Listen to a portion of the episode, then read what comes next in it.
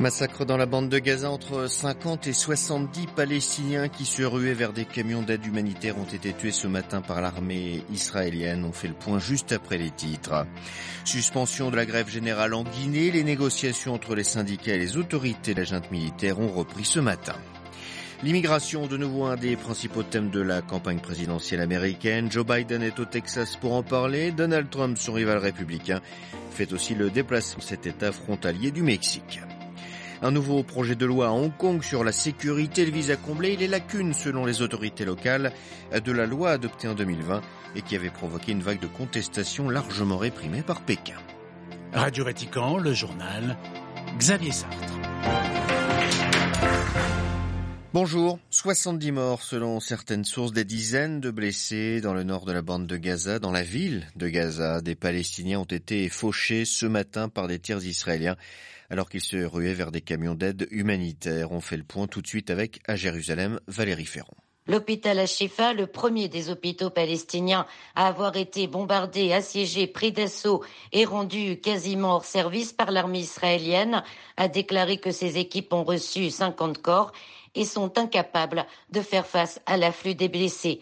Ouvrir le feu sur des civils en train de se déplacer sur des routes désignées sûres par l'armée ou faisant la queue devant des boulangeries et des centres de distribution d'aide humanitaire est une pratique qui a été mise en œuvre depuis des mois par la puissance occupante. Même si l'attaque d'aujourd'hui est particulièrement meurtrière, elle a été vivement condamnée par la présidence palestinienne. Le Hamas, de son côté, a menacé de mettre fin aux pourparlers en cours sur un échange de prisonniers et un cessez-le-feu. Jérusalem, Valérie Ferron, Radio Vatican. Et concernant un assaut terrestre sur la ville de Rafah, dans le sud de la bande de Gaza, promis par le Premier ministre israélien, eh bien cet assaut contraint, contreviendrait à la décision de la plus haute juridiction de l'ONU. C'est ce qu'a estimé ce matin le haut commissaire des Nations Unies aux droits de l'homme. Vladimir Poutine agite le chiffon nucléaire. Dans son discours annuel à la nation, le président russe n'a pas hésité à rappeler que la Russie possède des armes nucléaires et qu'il pourrait les utiliser si des troupes occidentales étaient envoyées en Ukraine. Le chef du Kremlin s'est par ailleurs félicité des récents succès de ses armées sur le front ukrainien et de la multiplication des capacités militaires russes. Vladimir Poutine se dit également prêt au dialogue avec les États-Unis sur les questions de stabilité stratégique. Au même moment, sur le front, le ministère russe de la Défense affirme avoir repoussé un débarquement d'un commando des forces spéciales de Kiev dans le sud du pays occupé. 25 soldats ukrainiens seraient morts. Et puis, de son côté, l'Ukraine affirme avoir abattu trois bombardiers russes dans le ciel d'Avdivka et de Mariupol ces dernières heures. En France, l'interruption volontaire de grossesse devrait être inscrite dans la Constitution lundi. Le Sénat a adopté hier le texte de la réforme. Les évêques français ont fait part ce matin de leur tristesse. Ils répètent que l'avortement, qui demeure une atteinte à la vie en son commencement, ne peut être vu sous le seul angle du droit des femmes. Ils regrettent aussi que le débat engagé n'ait pas évoqué les dispositifs d'aide à celles et ceux qui voudraient garder leur enfant. Ils estiment aussi que la Constitution du pays se serait honorée d'inscrire en son cœur la protection des femmes et des enfants. Suspension de la grève générale en Guinée. Elle avait commencé lundi, place maintenant donc aux négociations avec le gouvernement. Elles ont démarré ce matin sous l'égide du Conseil national du dialogue social. À Conakry, la capitale, les activités ont-elles repris? On fait le point sur place avec Emmanuel Minimono. C'est une suspension obtenue in extrémiste dans la soirée de ce mercredi après la libération du secrétaire général du syndicat de la presse. Sekou Jamal Pendessa avait été condamné en première instance à six mois de prison, dont trois assortis de sursis pour avoir organisé une marche pacifique. Sa libération était une exigence du mouvement syndical en vue de sa participation à toute discussion avec le gouvernement. La grève a donc été suspendue dans la soirée d'hier mercredi.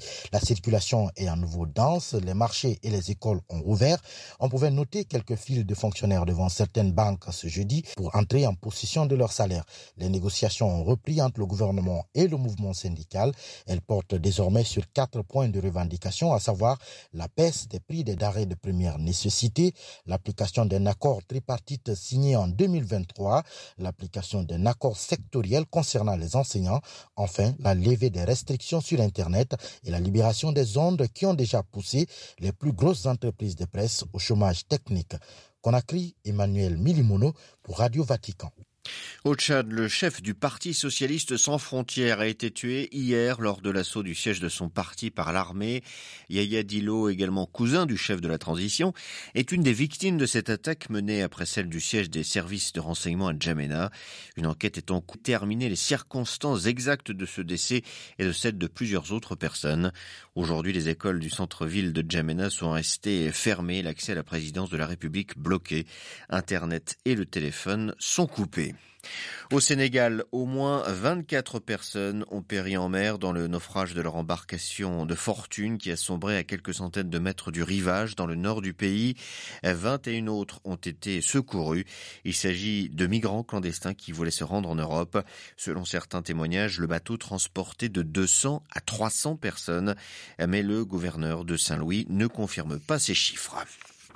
On meurt aussi en tentant de traverser clandestinement la frontière entre le Mexique et les États-Unis. Et le thème général de l'immigration revient du coup en force dans le débat politique américain, à tel point que le président Joe Biden, en campagne pour sa réélection, se rend aujourd'hui au Texas pour en parler. Il est imité par son rival Donald Trump, qui sera dans le même état à quelques centaines de kilomètres de là. Pour Joe Biden, il s'agit surtout de faire de l'immigration une priorité, ce qui constitue pour lui un changement dans son approche. Édouard. À son arrivée à la Maison-Blanche, l'immigration n'était pas sa priorité. Joe Biden voulait effacer les années Trump et montrer plus d'humanité. Mais le président a depuis durci le ton. En janvier, il a essayé de passer une loi pour augmenter le financement des frontières et pour durcir les conditions de droit d'asile, une loi refusée par les républicains. De son côté, Donald Trump a mis l'immigration au centre de sa campagne. Critiquant son rival démocrate, il dénonce une invasion avec des commentaires parfois racistes, comme lorsqu'il a affirmé que les immigrés empoisonner le sang des Américains. Pendant ce temps, des associations qualifient la situation à la frontière mexicaine de crise humanitaire, les hébergements sont saturés et l'administration incapable de traiter les demandes. Pour le Haut Commissariat pour les droits de l'homme de l'ONU, les politiques de Joe Biden pourraient être contraires au droit international, rappelant que la demande d'asile est un droit fondamental. À Atlanta, Edouard Maille pour Radio Vatican. Depuis la répression des manifestations pro-démocratie de 2019, rares sont les rassemblements dans le centre financier de Hong Kong. Et pourtant, hier, entouré par la presse et une dizaine de policiers, quelques militants ayant protesté contre une nouvelle loi sur la sécurité, Marie Duhamel. Et oui, à Hong Kong, le système judiciaire risque de ressembler de plus en plus à celui de la Chine continentale, s'éloignant encore du principe en vigueur d'un pays de système. En effet, les autorités locales ont jugé lacunaire l'actuelle loi sur la sécurité, celle imposée par Pékin en 2020 en réponse aux manifestations monstres de 2019, loi en vertu de laquelle plus de 11 200 personnes ont été arrêtées et près de 3 000 inculpées pour sédition, subversion, terrorisme et collusion avec les forces étrangères, mais manquait, selon les autorités locales pro-Pékin, plusieurs crimes à la liste, tels que la trahison, l'insurrection et l'espionnage. Elles ont ainsi proposé un nouveau texte à leur mini-constitution locale, l'article 23, et pendant un mois, jusqu'à hier mercredi, ce projet de loi a été l'objet d'une consultation publique. Un peu plus de 13 000 avis ont été soumis, ont été soumis aux autorités, dont seulement 93 avis critiques. Les élus locaux se réjouissent donc d'une approbation générale et comptent adopter le texte dans l'année, mais l'ancienne puissance coloniale britannique et les États-Unis s'inquiètent, le peu de précision avec lequel sont définis le secret d'État ou encore l'ingérence extérieure pourrait être, disent-ils, utilisé pour éliminer la dissidence.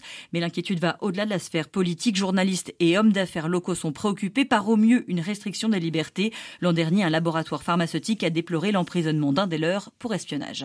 Marie Duhamel, première session de la nouvelle Assemblée générale au Pakistan après, élections, après les élections du 8 février. Et les députés députés favorables à l'ancien Premier ministre Imran Khan ont perturbé les débats. Ils contestent toujours les résultats du scrutin. Faute d'avoir conclu des alliances, ils se retrouvent écartés du pouvoir. Une coalition réunissant la Ligue musulmane du Pakistan de Nawaz Sharif et le Parti du peuple pakistanais de Bilawal Bhutto s'étant formé pour diriger le futur gouvernement. Avant de conclure ce journal, retour sur le massacre à Gaza. Selon le ministère palestinien de la Santé, le nouveau bilan serait de 104 morts donc dans distribution d'aide qui tourne selon lui donc au massacre. Voilà, c'est la fin de cette édition. Prochain retour de l'actualité en langue française, ce sera 18h, heure de Rome. D'ici là, une très bonne journée à toutes et à tous.